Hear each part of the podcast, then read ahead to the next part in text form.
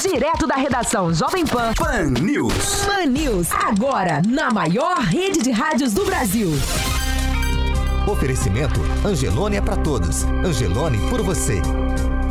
Olá, muito bom dia para você que nos acompanha pela Jovem Pan Maringá 101,3, também para você que nos acompanha pela Rede TV Paraná e pelas nossas plataformas Facebook e YouTube da Jovem Pan Maringá. Por lá você também pode interagir, participar com a gente. Hoje é quarta-feira, 24 de junho, agora aqui em Maringá, 17 graus, algumas nuvens e o dia será de sol. Amanhã, tempo aberto, sol, não temos previsão de chuva. As temperaturas amanhã ficam entre 14 e 28 graus. E agora a gente vai para os destaques dessa edição do Pan News. Estiagem e pandemia causam impacto no sistema de distribuição de água no Paraná. E ainda, continuando a série de entrevistas com os pré-candidatos a prefeito de Maringá, hoje vamos falar com o Valdir Pignata do Cidadania. Jornal da Manhã. Começando o Jornal da Manhã para todo o Brasil. Pânico. Paniqueira no ar, meus bebês, diretamente dos estúdios faraônicos da Panflix. Futebol. Aí vem Adriano, limpou, vai bater, marcou! News. Pan News. Olá, muito bom dia para você que nos acompanha pela Jovem Pan 101,3, para você também que nos assiste pela Rede TV Paraná. Agora toda a programação da Jovem Pan está em um só lugar. Panflix, a TV da Jovem Pan, de graça na internet. Baixe grátis na App Store ou no Google Play. Panflix, assista onde estiver, na hora que quiser. 7 horas e 8 minutos. Repita. 7 e 8 aqui na Jovem Pan. E você ouvinte participa com a gente, WhatsApp liberado, Facebook liberado, YouTube também liberado para você participar com a gente. WhatsApp é o 99909-1013. Você pode fazer como a Alessandra, o Reuri, o Jorge, o Anderson, o Alisson, o Diogo, a Sandra, o Dorvalino, o Jair, o Alex, o Felipe, o Alexandre e o Edivaldo, todos eles participando com a gente em uma das nossas plataformas. YouTube, você também acompanha novamente, Facebook também e pelo WhatsApp, que é o 99909 1013. A gente segue por aqui, 7 horas e 9 minutos. Repita. 7 e 9 aqui na Jovem Pan. O estado do Paraná vem sofrendo grandes problemas com a falta de chuva no estado. A estiagem já é considerada histórica e tem causado impactos diretos no sistema de abastecimento de água. E com a pandemia, as famílias estão ficando mais em casa, o que aumenta o consumo e aí, essa questão toda fica ainda pior. Sobre esse assunto, nós vamos iniciar o painel de hoje já com uma entrevista. Vamos falar com o Hudson José, ele que é o diretor de comunicação e marketing da Sanepar, já está com a gente por videoconferência. Hudson, muito bom dia para você. Bom dia para você também, bom dia para todos os ouvintes aí da Jovem Pan na região de Maringá. Hudson, eu quero começar falando com você sobre todas essas questões aí de estiagem e pandemia. E aí, para a gente ser também objetivo nessa questão, como a Sanepar está fazendo adaptações aí, se adaptando para atender os clientes, pensando nesse período difícil de pandemia, somado à estiagem que a gente tem no Paraná? Primeiro, é uma combinação perversa. O Paraná está registrando a maior seca da sua história recente, pelo menos segundo o CIMEPAR. Nos últimos 21 anos, o CIMEPAR é o órgão de meteorologia do Paraná, que começou a fazer a medição já há 21 anos, e nesse período não há um registro de nenhuma seca tão severa quanto essa. Para o ouvinte ter uma ideia, as chuvas que deveriam acontecer no período entre novembro e abril desse ano, elas ficaram é, abaixo de 10% da média histórica dos últimos cinco anos. Isso, obviamente, comprometeu o abastecimento de água, principalmente aqui na região metropolitana de Curitiba, onde nós temos é, algumas limitações no sentido de captação. É, nós temos poucos rios que fornecem o abastecimento e nós temos que usar um sistema de reservação que depende prioritariamente do sistema de chuva. Combinado a isso, nós temos essa situação de pandemia, onde inevitavelmente as pessoas mudaram seus hábitos de higiene, é, basicamente ampliando a lavagem de roupa, ampli, tendo a necessidade imperiosa de lavar as mãos, de, de manter é, um, um, modelo, um sistema é, de higiene diferente mais acentuado. Obviamente, também estão ficando mais tempo em casa. Com isso, você tem um aumento inevitável do consumo. Para você ter uma ideia, nos meses de maio e abril nós tivemos, tivemos aí cerca de 11 a 12% de aumento do consumo nas residências. Isso impactou é, no nosso sistema e, e acaba também é, trazendo consequências é, para não só para a região metropolitana de Curitiba, mas para outras regiões do estado. Ô, Ângelo Rigon, bom dia para você. Vou te colocar na conversa. Eu sei que você também tem um questionamento para fazer para o secretário, para o diretor de comunicação e marketing da Sanepar, o Hudson José. É, bom dia, secretário. Uh, Maringá é uma das cidades que mais sofrem com essa seca. E o senhor acabou de falar que está aumentando o consumo de água de 10% a 12%. E tem muita gente que recebe a conta e percebe que ela veio acima da média. Talvez, né, obviamente, por conta dessa é, da coisa de ter que lavar a mão, de é, a, o que a pandemia nos traz junto com essa seca. Eu queria saber o que a pessoa que recebeu a conta d'água com um valor acima da média dos últimos meses deve fazer em relação à Sanepar? Ela tem que procurar a Sanepar, onde que ela pode ver, eh, pode reclamar disso, da questão do valor.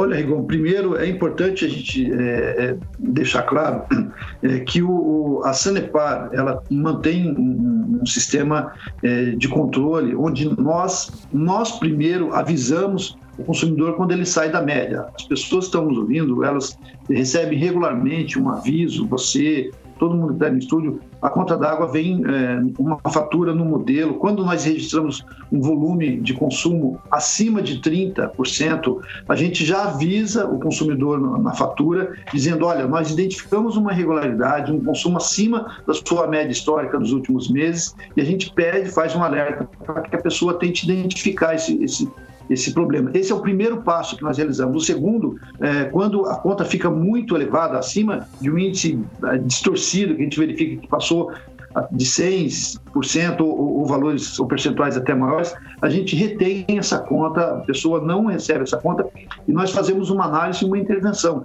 E ainda assim, se a pessoa é, tiver uma, uma, necessidade de é, reclamar, de fazer um contato com a Sanepar, é importante a gente deixar claro, Rigon, que a Sanepar também foi impactada pelas novas medidas do coronavírus, como qualquer outra empresa. Eu tenho hoje cerca de 53% da nossa equipe trabalhando em home office e nós é, tivemos que alterar o sistema de atendimento em loco, atendimento presencial das nossas unidades. Inicialmente, nós tivemos que fechar as unidades seguindo a legislação e as orientações do governo e das autoridades sanitárias, e, nós ficamos um tempo sem um atendimento presencial. É, isso trouxe, é, como consequência, um maior volume é, na busca do nosso serviço 0800, 0800 200 115, que acabou tendo até mesmo congestionamento, porque principalmente aqui na região metropolitana de Curitiba, onde nós temos 3 milhões e 600 mil usuários, nós implantamos um sistema de rodízio e as pessoas começaram a ligar para o 0800 para buscar mais informações, apesar de nós disponibilizarmos todas as informações no site da Sanepar, sanepar.com.br, que é um canal onde o ouvinte que está nos, nos, escutando neste momento pode e deve acessar, inclusive para fazer reclamação da sua conta, para emitir segunda via de fatura, para fazer todos os outros serviços, tudo ele encontra basicamente no site é, é e até nem precisa, 90% das ações são resolvidas ali. Então, é, esse é um caminho natural. Houve um acréscimo. Nós fizemos, inclusive, uma contratação emergencial de novos operadores do nosso call center, ampliando a nossa capacidade em torno de 25%.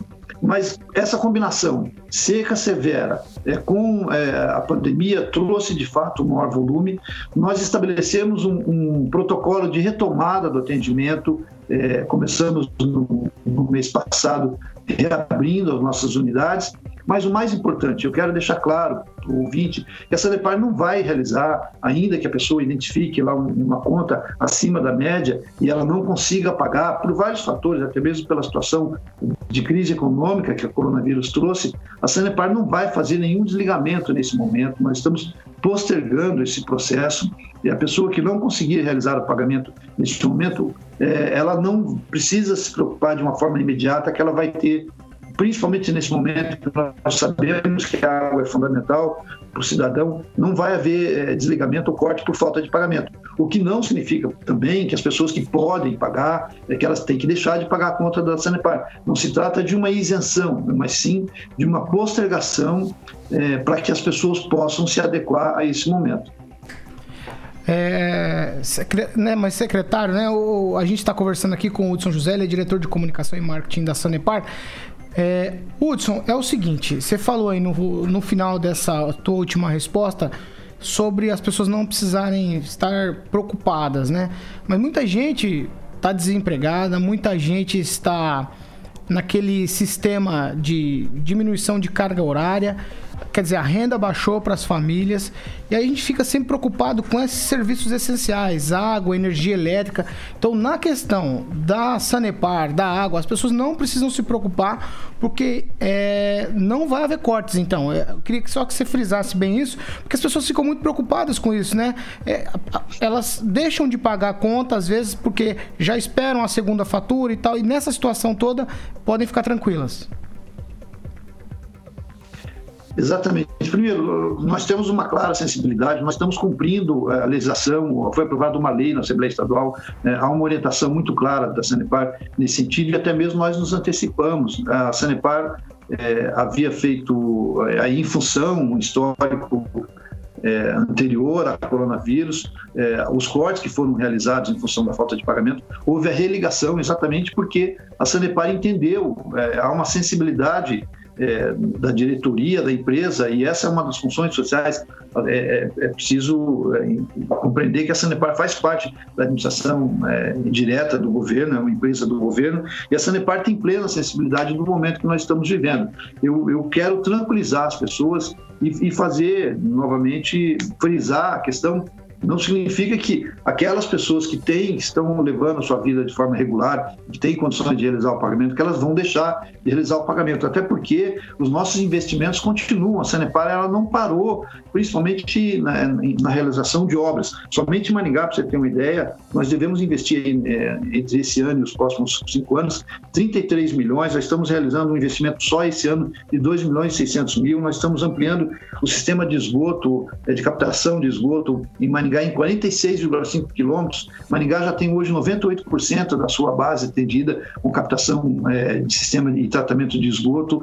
Eh, temos 100% de fornecimento de água. Nós estamos também ampliando ah, o sistema de água com mais um poço que vai ser interligado a- ao reservatório de Higienópolis. Ou seja, a Sanepar também tem, nós temos aproximadamente 7.500 funcionários em todo o estado. A empresa tá, não parou, não está trabalhando, aliás, muito mais em função da crise, em busca de soluções para mitigar essa crise. E, obviamente, nós precisamos ser remunerados por isso. Agora, eu quero deixar tranquilo aquelas pessoas que vivem um momento agudo, né, um momento eh, de dificuldade, que a Sanepar está sensível nesse momento e neste período nós não estaremos fazendo, realizando nenhum, eh, nenhum corte, nenhum desligamento por falta de pagamento, nem tampouco a pessoa será, será levada a qualquer cadastro negativo do Serasa por falta de pagamento. Essa é uma certeza que nós estamos eh, dando nesse momento. Tá certo. Eu gostaria de agradecer muito a, a presença do senhor, mesmo que por videoconferência, né? A gente já, o senhor já esteve presente aqui com a gente nos estúdios da Jovem Pan. Quero agradecer muito a presença aí do Hudson José, ele que é diretor de comunicação e marketing da Sanepar. Obrigado, Hudson. Eu te agradeço e um bom dia a todos aí, um bom dia para todos os ouvintes e para vocês aí do estúdio. Agora 7 horas e 20 minutos aqui na Jovem Pan. Repita. 7 e 20.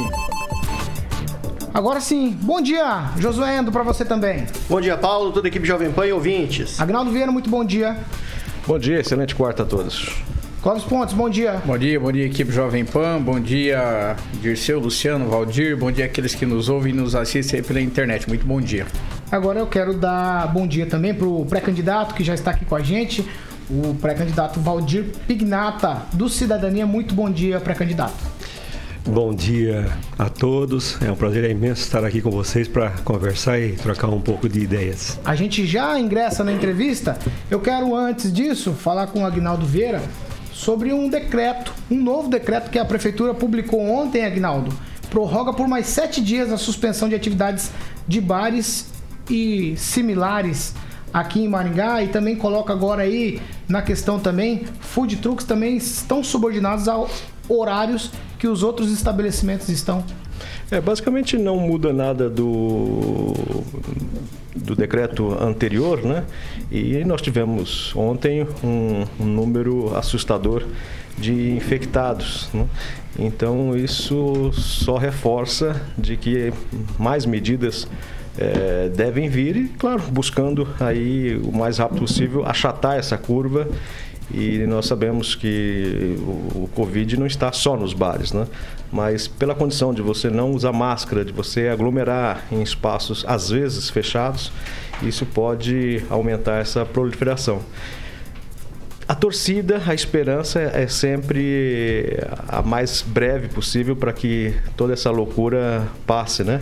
Eu tenho novamente aqui um, um depoimento e depois, tivermos um tempo, é bom para a gente refletir sobre isso. Ô Clóvis, o Agnaldo falou do aumento. Ontem foram 65 positivados aqui em Maringá. É o maior número numa faixa aí de 24 horas desde o início da contagem aí com relação à pandemia. É um número expressivo, 65 para uma cidade que tinha uma média muito menor do que essa. Mas é isso aí, estão fazendo mais testes, né? Óbvio, certo? Não, isso é. Então nós vamos, enquanto, enquanto a gente for fazer testes, se nós fizermos mil testes, nós vamos ter mais casos. Ou seja, é, isso vai aparecer e vai aparecer muito. É, talvez, talvez o que precisasse ficar mais evidenciado para não gerar tanto pânico, gerar. É, é, é, é as pessoas precisam ter medo mas não gerar pânico, você gerar uma situação de você se precaver. Mas dizer o seguinte, olha, de cada mil, é, 800 é, é, eles estão autoimunes em relação, virou assintomáticos. Então ele tem que se precaver para que não passe isso para frente. Agora, quanto mais teste, mais óbvio vai dar positivo. Não tem pra onde fugir, não. Josué Ando, novo decreto que não muda quase nada, só aumenta e prorroga para sete dias. Os comerciantes estão se mobilizando para ir para frente do passo municipal. Nós temos 65 positivados no último, no último boletim divulgado pela prefeitura. Todos esses ingredientes me parecem que são quase que nitroglicerina, né, para isso que a gente está vivendo. É, a gente sempre comenta aqui que na, na verdade não existe aí é, oposição entre economia e saúde. Isso é muito importante deixar claro, né? Tanto uma coisa quanto a outra, é, sempre a gente leva no sentido de que a vida é mais importante. Bom, Paulo, é, a, o primeiro decreto já deixou claro, ele deixou em aberto os dias. Era óbvio, né? O, o próprio prefeito em live disse que era para ser 15 dias. Então ele já tá, colocou 7 por um pequeno período curto, mas já sabendo que ia prorrogar. É, essa questão dos comerciantes irem até o passo e tudo mais, esse tipo de manifestação, Paulo, é, eu acho que vai de encontro à, à questão da própria economia do, do, do, de tudo, né? Porque você vai aglomerar lá, você vai é, tentar abrir o comércio frente a números, e os números como estão aumentando, que é normal. Eu volto a dizer aqui que é, os números aumentarem é normal. A transmissibilidade do vírus é muito alta, então isso é normal acontecer. Se você vai lá e faz uma, uma, uma manifestação é, a, querendo a abertura do comércio, você está puxando para si a própria responsabilidade em relação a números que você não pode controlar. Então eu acho que essa questão de comerciantes irem até a frente do passo e pedirem, eu acho que isso é um tiro no pé. Eu acho que isso não é, não é dessa forma que vão resolver as coisas. Sobre a questão do prefeito, eu acho que sim, ele, ele está correto no, no, sentido de que vai fechar, vai fechar durante sete dias e tal. A única coisa que eu, eu acho um pouco estranho é porque a, a questão de alimentação, a gente não está falando só de bar, está falando alimentação, abrir para alimentação, ou seja, delivery, de entrega, eu acho que pod poderia sim sair, partir um pouco mais da prefeitura a questão de incentivo a esse tipo de trabalho. Assim você, é, vamos dizer, demandaria para o empresário um pouco menos de prejuízo, o que para mim não é prejuízo prejuízo e sim uma forma de sobrevivência. Agnaldo, vamos com o um relato? Que... Vamos lá, abrindo aspas aqui. É, jovem, 30 e poucos anos, obeso, hipertenso, leve, internado há quase três semanas, boa parte na UTI com um quadro de Covid-19 confirmada. Fez todos os tratamentos possíveis de hidroxicloroquina e tucilozumab, teoricamente nos termos certos, sem a, a, nos tempos certos, sem a resposta esperada. Ainda está dependente de oxigênio e na UTI. No momento está usando dexametasona, que é dentro do protocolo de Oxford, e antiobiticoterapia de largo espectro e anticoagulação plena com enoxaparina. Eis a tomografia mais recente Essa doença é diferente de tudo que já vimos antes. As pneumonias normais, sejam ba bacterianas ou virais, não evoluem assim. Estamos diante de algo realmente novo que ainda não entendemos bem e que até o momento não tem um tratamento curativo. Não sabemos quem ficará bem ou mal. Talvez a vacina demore muitos meses e não sabemos quais serão os resultados. Cuidem-se. A higiene, o uso da máscara e o distanciamento funcionam, desde que bem feitos. Não se automediquem. A automedicação costuma atrapalhar e piorar tudo. Tenha um bom médico ou um serviço médico de confiança, se possível for. E orem, como eu, para que tudo isso passe, para que todos os que amamos fiquem bem, respeitando todos os que lutam nas linhas de frente, os doentes e os que se foram, além de suas famílias. Tenho fé que vamos vencer essa guerra estranha desde que lutemos juntos. Maringá, 23 de junho, Dr. Francisco Prestes Leal, Dr. Francis Mar Prestes Leal, médico intensivista aqui da cidade. Ângelo Rigon, o que dizer depois de tudo isso? Não, eu vou fazer o que eu tenho feito nos últimos dias. Londrina teve, tem 64 mortes. Londrina é maior que Maringá. Só que ontem registrou 16 novos casos. Maringá tem 13 mortes. Registrou ontem, bateu recorde com 65. Blumenau, que abriu, Santa Catarina, foi o assunto do Nacional, tem o mesmo número de mortes de Maringá, 13. Só que lá agora, e o número, mesmo número de casos também, em torno de 1.500 casos. Só que lá agora, lá tá praticamente lockdown. O pessoal lá tá, bateu o desespero. Só para a gente dar a dimensão da doença, da, do quanto ela altera a vida da pessoa, altera a rotina da pessoa e complica todo o sistema de saúde. 7 horas e 28 minutos. Repita. 7 e 28. E hoje a gente continua com a nossa série de entrevistas com os pré-candidatos a prefeito de Maringá.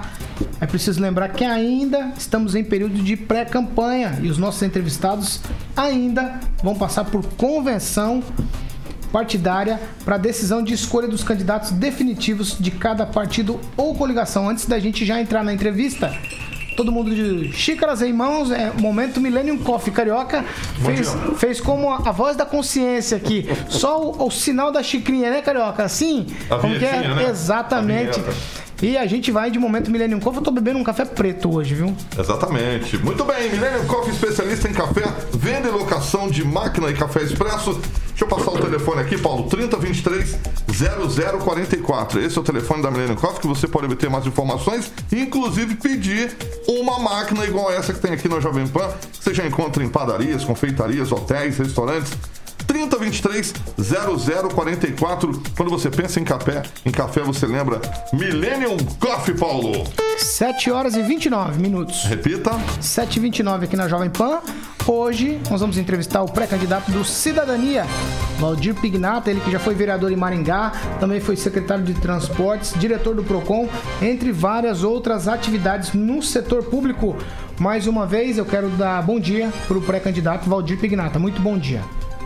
Bom dia, Paulo Caetano, Aguinaldo Vieira, Endo, Clóvis, Carioca, Ângelo Rigon. É um prazer imenso estar aqui com vocês hoje para conversar a respeito de Maringá, a respeito dos nossos projetos, a respeito da nossa candidatura. Pré-candidato, qual que é a motivação do senhor colocar o nome à disposição do partido para disputar essa eleição municipal? Depois de mais ou menos 20 anos fora de um cargo eletivo, já que o último mandato do senhor como vereador acabou no ano 2000. Não é muita distância para voltar a disputar uma eleição? Que motiva? Olha, Paulo, é muito gratificante essa pergunta porque eu estive nesse período desses 20 anos, praticamente eu não saí da política. É, em 2000, eu fui candidato junto com a Cida Borghetti ela foi candidata a prefeita e fui convidado para ser candidato a vice-prefeito na chapa. E nós perdemos na época. Depois de 4, 5 anos, o Silvio Barros se, re, se elegeu prefeito e a partir daí voltei na prefeitura sendo chefe de gabinete, secretário de transportes, diretor de licitações, diretor do PROCON, e da Secretaria de Relações Interinstitucionais. Enfim, fiquei todo esse período trabalhando até 2016 na prefeitura. Então passei por todos esses cargos e eu sou, eu me sinto assim realmente nesses cargos que eu passei sou muito grato porque eu é, recebi essa incumbência e fiz um trabalho assim é, digno, no sentido de valorização onde eu passei. E sou muito grato a isso. Não fui, não voltei para a Câmara, mas é, Antes, inclusive, houve essa possibilidade de ser candidato a prefeito, a ser a vice, na época lá, quando o Joel Coimbra foi candidato a prefeito. Enfim, é, abriu essas portas e eu me senti preparado a partir do momento que eu recebi o convite do Cidadania. Eu estava no PP por muitos anos, recebi por parte do Luciano Posa, presidente do, do Cidadania, também do nosso deputado federal Rubens Bueno, esse convite, e eu me sinto extremamente agraciado e eu vejo, estou à disposição, eu vejo que Maringá eh, tem a grande oportunidade de fazer essa diferença no sentido da inclusão social, da valorização do cidadão, para que a gente possa dar continuidade àquela cidade que realmente sempre teve é, qualidade de vida. Dá para fazer isso? Dá. Ângelo Rigon. É, é, o Pignata foi vice do Ulisses na Câmara, é isso? Foi Eu fui que... secretário dele. Secretário? Isso. Primeiro secretário. E foi vice do John. Do John. Isso. Beleza, essas partes a gente... É...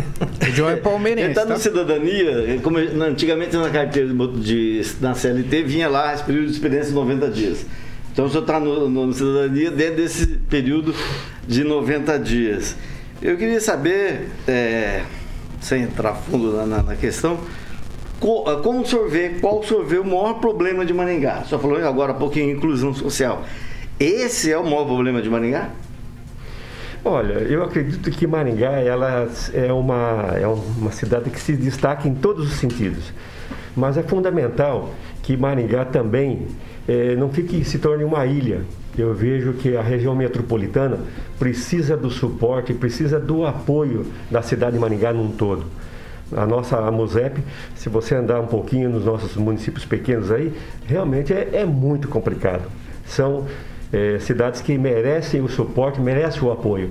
E a partir daí não adianta falar, olha, eu estou bem se o meu vizinho não está bem. Eu acho que tem que ser uma integração. E aí vem uma questão de uma administração que seja voltada a um todo. Ah, eu vou resolver o meu problema e deixa a coisa acontecer. Eu vejo bem aberto, bem amplo. Eu acho que a gente tem que agregar, somar. E graças a isso nós temos o CODEM, Conselho de Desenvolvimento, que foi criado lá atrás, que faz um trabalho magnífico, que tenta fazer, quebrar esses tabus, quebrar essas, é, essas diferenças sociais. E eu acredito que trabalhando em conjunto dá para se fazer muito bem. O senhor ocupou um cargo na Tequipar durante oito meses? Oito meses. No governo da Cida Borghetti, o curto governo, na gestação praticamente. O senhor fez alguma coisa para a região, para isso? Melhorar isso? Em termos de Tequipar, é uma empresa é, mista, que infelizmente a gente não tem esse acesso de falar assim, eu vou mudar alguma coisa para que a gente possa atender é, o Paraná. Mas ela é uma empresa de 600 funcionários, um trabalho esplêndido na questão de tecnologia, que é avançadíssima e que deve ser preservada e trabalhada para isso. Eu me sinto assim, Ângelo, o Tecpar foi uma grande realização pessoal minha, porque eu, a gente fica imaginando como é que é lidar com uma empresa do tamanho do porte do Tecpar. Ele tem, o Tecpar tem esse projeto para fazer é, trazer uma fábrica, uma indústria aqui farmacêutica, mas diante de tudo isso eu vejo assim, até quando? É complexo, é muito difícil, porque não basta falar o governo estadual quer, o governo é, municipal também quer. É uma conversa bem ampla, onde envolve o Ministério da Saúde, o governo do Estado do Paraná, o governo do, do município, e é muito difícil. Falar, eu trouxe alguma coisa de quando eu estava lá no Tequipar, infelizmente não foi possível, e isso apenas oito meses. Agora, eu vejo, por outro lado, o seguinte: nesses oito meses, desses dez meses que a CIDA trabalhou lá, ela fez um trabalho magnífico, porque eu acompanhei todos os secretários, acompanhei os nossos companheiros que estavam trabalhando junto com a gente lá em, em Curitiba, e Maringá, todo o Paraná, teve um, um trabalho excepcional no sentido de melhorias, e isso foi muito bom. Clóvis Pontes. Uh, mais uma vez, bom dia, Luciano Posa, bom dia, Dirceu, bom dia, Valdir Pignata. É muito bom, bom ter você aqui. Obrigado pela tua presença na Jovem Pan. Eu vou fazer uma pergunta meio estrutural. É, dentro de uma, de uma coligação político-partidária, vocês têm peso político é, como partido. É, e dentro do partido, considerando a posição do deputado federal Rubens Bueno, considerando toda a conjuntura política, qual é a tua autonomia como candidato, como pré-candidato ao partido para uma possível candidatura a prefeito de Maringá? Olha, nós temos um nosso diretório, é uma provisória, o nosso presidente Luciano Pós está aqui com a gente e nós temos conversado muito sobre isso. E, e, o deputado Rubens Bueno tem deixado muito bem claro. Nós temos total liberdade de trabalhar, de viabilizar a candidatura em Maringá, se for possível uma convenção, na convenção fazer essa, eh, essa junção de partidos, algum trabalho nesse sentido, não teremos problema algum. Teremos total apoio por parte do deputado federal e, é claro, a partir do momento que a diretoria, a, a provisória tem esse suporte, você se sente é, livre para trabalhar nesse sentido. Josué Endo. Bom dia, Valdir. Bom dia a toda a sua equipe. É... Valdir, o senhor tem experiência de sobra aí na questão da prefeitura. Aí, normalmente nos pré-candidatos nós conversamos sobre assuntos aí é, mais variados, os mais variados possíveis, mas sempre é mobilidade, saúde. O senhor tem experiência aí nessa questão de mobilidade, mas eu queria fazer a pergunta para o senhor do problema que eu acho que é o maior problema que Maringá enfrenta hoje, que é a questão de saúde. Na, na opinião do senhor, é uma opinião pessoal, o prefeito, desde o começo da pandemia, tomou certas decisões. Na opinião do senhor, o prefeito tomou decisões corretas? O senhor, se tivesse no lugar como chefe do executivo, faria diferente? Ou faria do, da mesma forma que o prefeito está fazendo é, em relação a lockdown, em relação a fecha não fecha, em relação aí a, a esse distanciamento social? Olha, eu vou tentar ser bem assim, direto nessa resposta. Eu teria é, montado esse grupo para que a gente pudesse, de, uh, grupo de crise, né, para que a gente pudesse, principalmente, ouvir a sociedade civil, no caso, em especial, todo o pessoal da saúde, a Secretaria de Saúde, em eh, ser mais direto, uh, os agentes de saúde. É o que eles vão lá na casa, ouvem, conversam.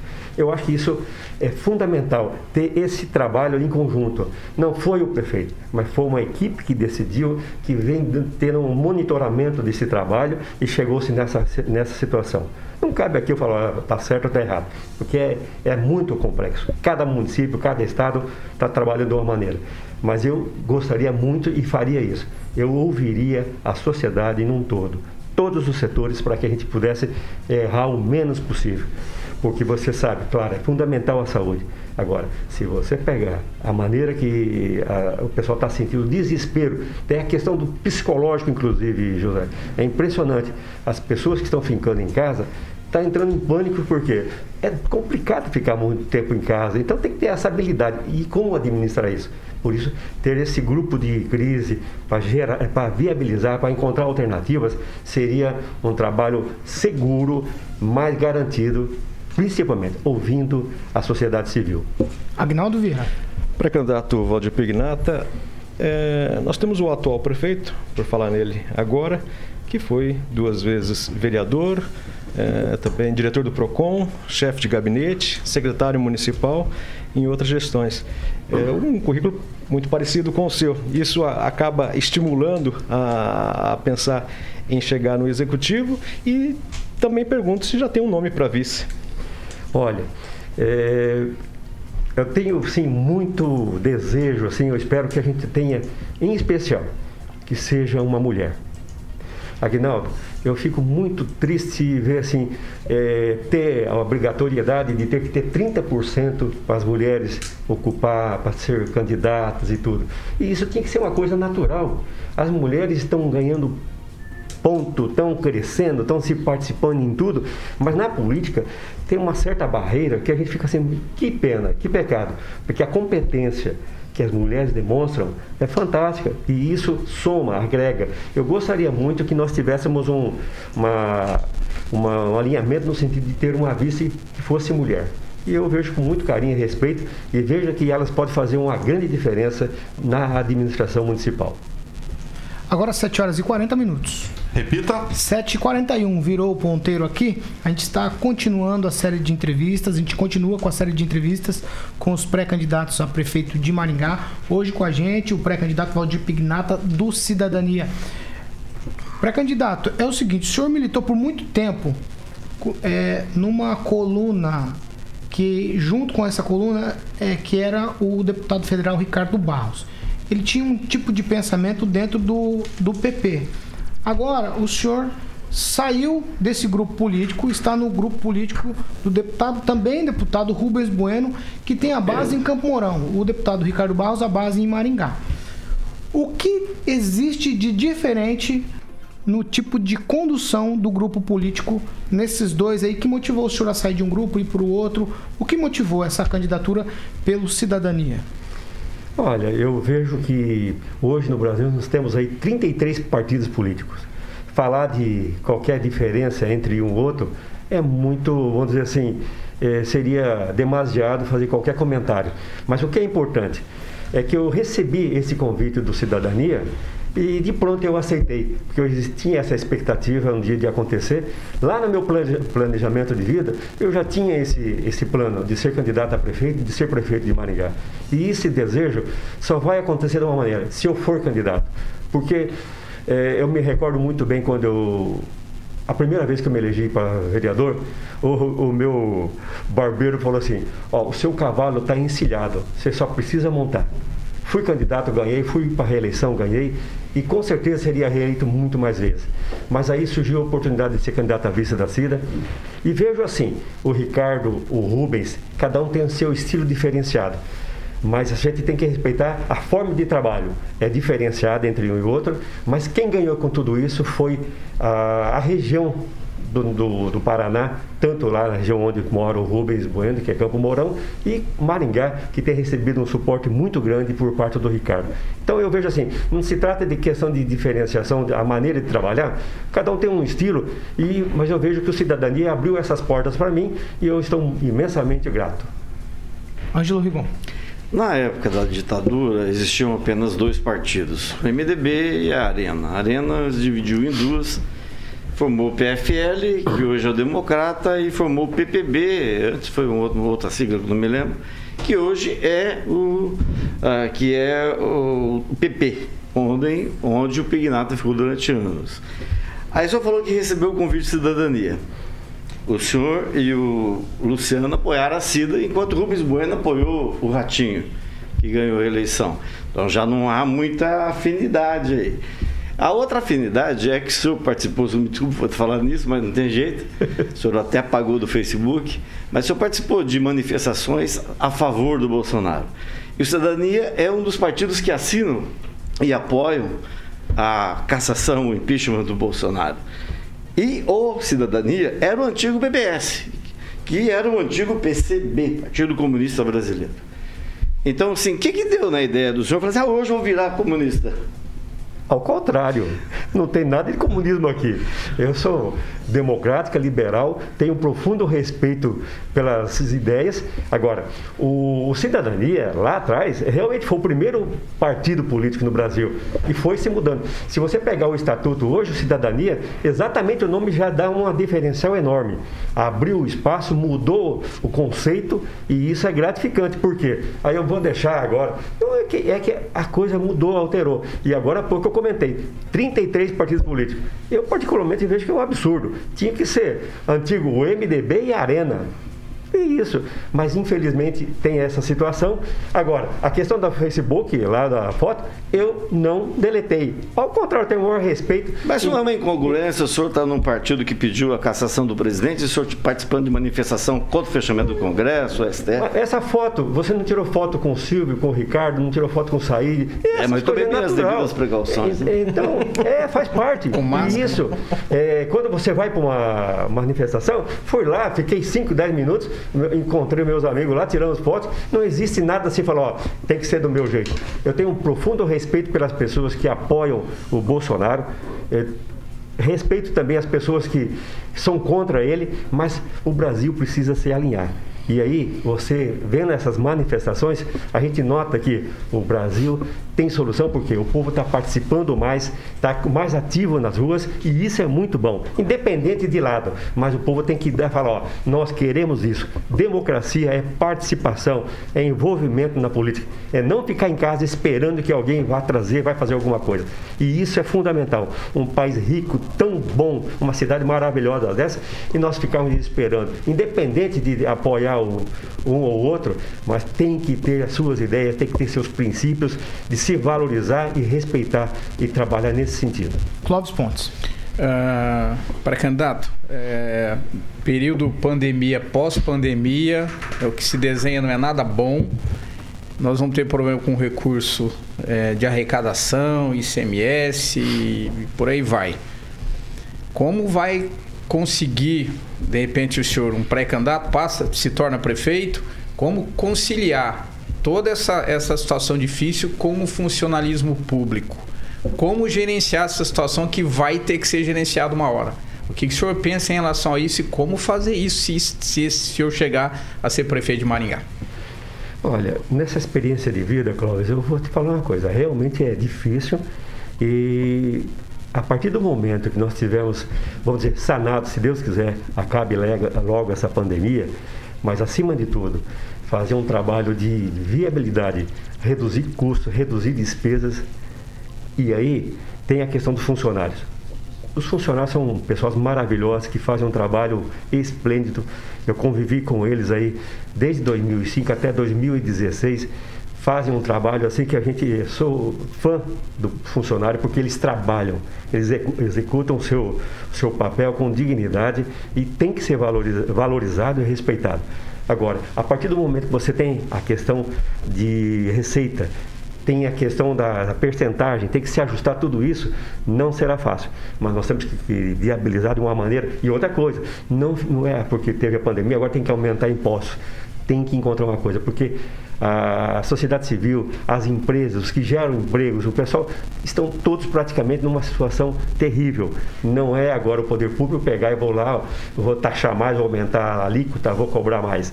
É encontrar um ponto de equilíbrio e aí vem a questão de ter um bom gestor, de ter uma equipe bem preparada para isso e nós temos e temos questão de fazer isso reduzir despesas, é questão de muitas coisas que a gente puder cortar para que a gente possa sair lá na frente valorizando a cidade e fazer com que ela continue sendo realmente a qualidade de vida.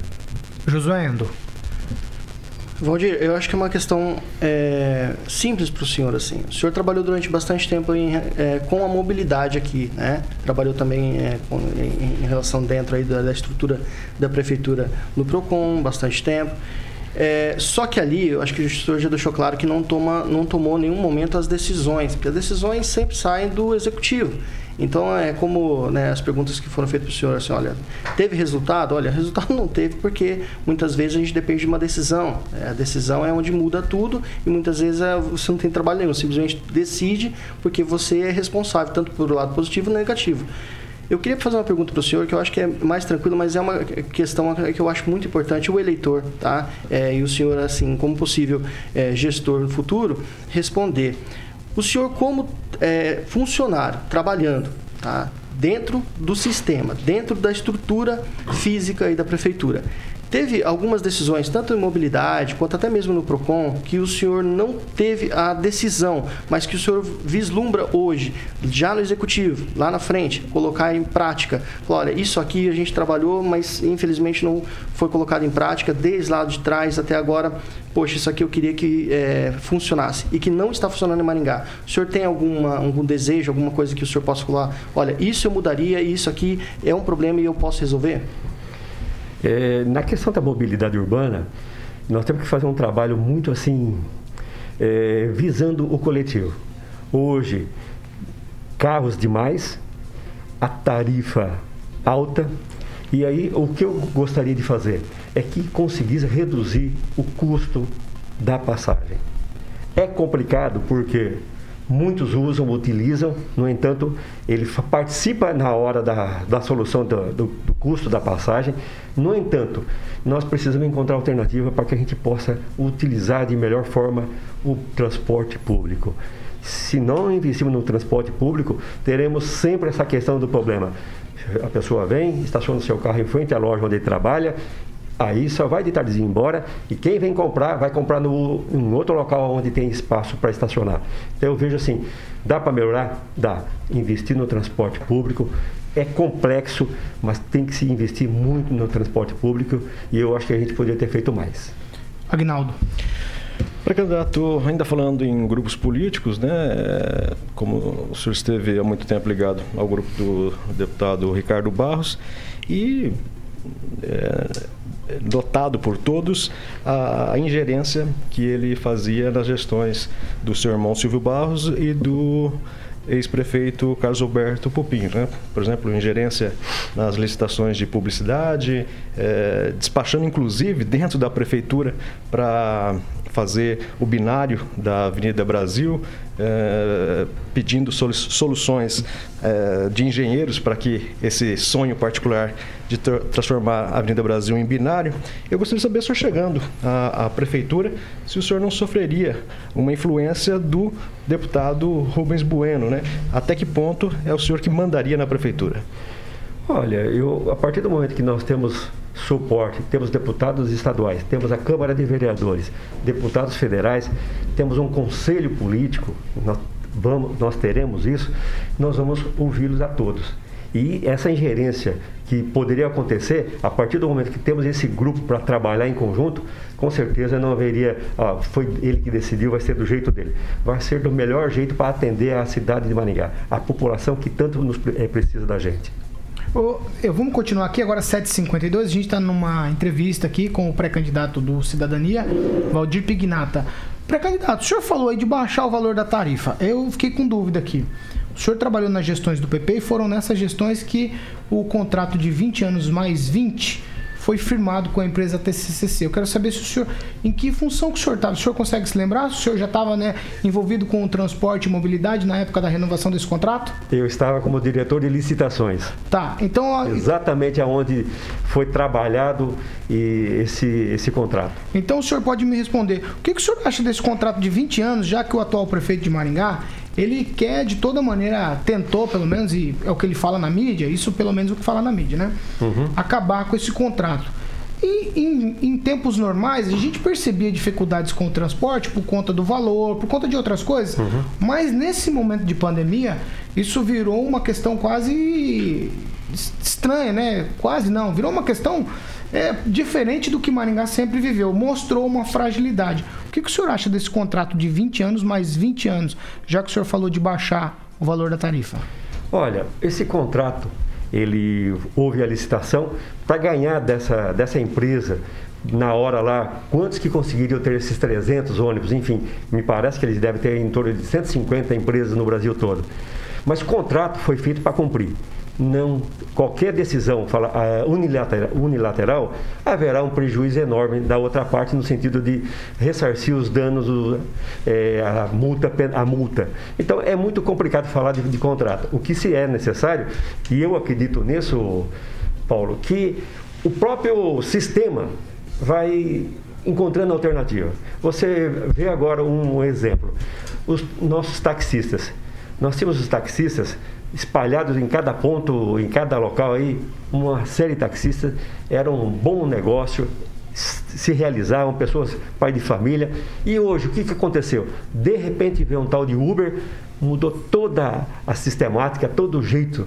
Então, o que, que nós precisamos? O poder público vai ter que se alinhar, mudar o seu conceito, mudar. A empresa, no caso de transporte público, vai ter que também se reinventar para que não possa mais perder tantos clientes como vem perdendo. Então não adianta querer manter uma, uma estrutura quando está se perdendo receita. Por quê? Porque é exatamente a questão da tarifa. Então nós precisamos encontrar uma alternativa. Na questão do contrato, não vamos poder mexer, porque existe essa regra, e toda vez que você fala, não, eu vou eu vou cancelar, eu vou brigar nessa questão de contrato, você sabe o, o, risco que o município corre em termos de milhões. Qualquer coisa aí, você viu há poucos dias aí, já tinha uma multa aí de 4 milhões. Então, é complicado.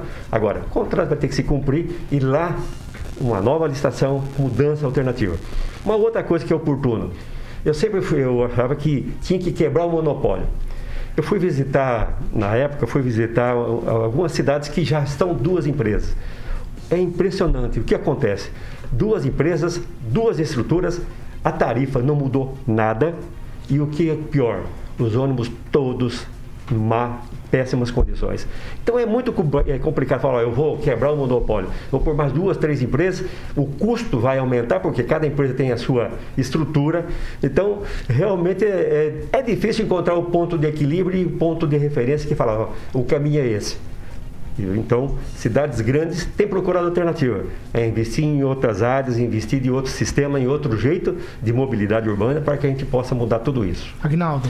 Agnaldo, ainda como diretor do setor de licitações, eh, o senhor tinha poder de barrar, de colocar, de inserir alguma cláusula no contrato ou o termo de referência era na época da CETRANS? Não, o termo de referência vem já exatamente trabalhado pela, é, pela Procuradoria e aí vem o parecer favorável da maneira, tudo encaminhado. Ali você obedece os trâmites para que haja a licitação. Josué?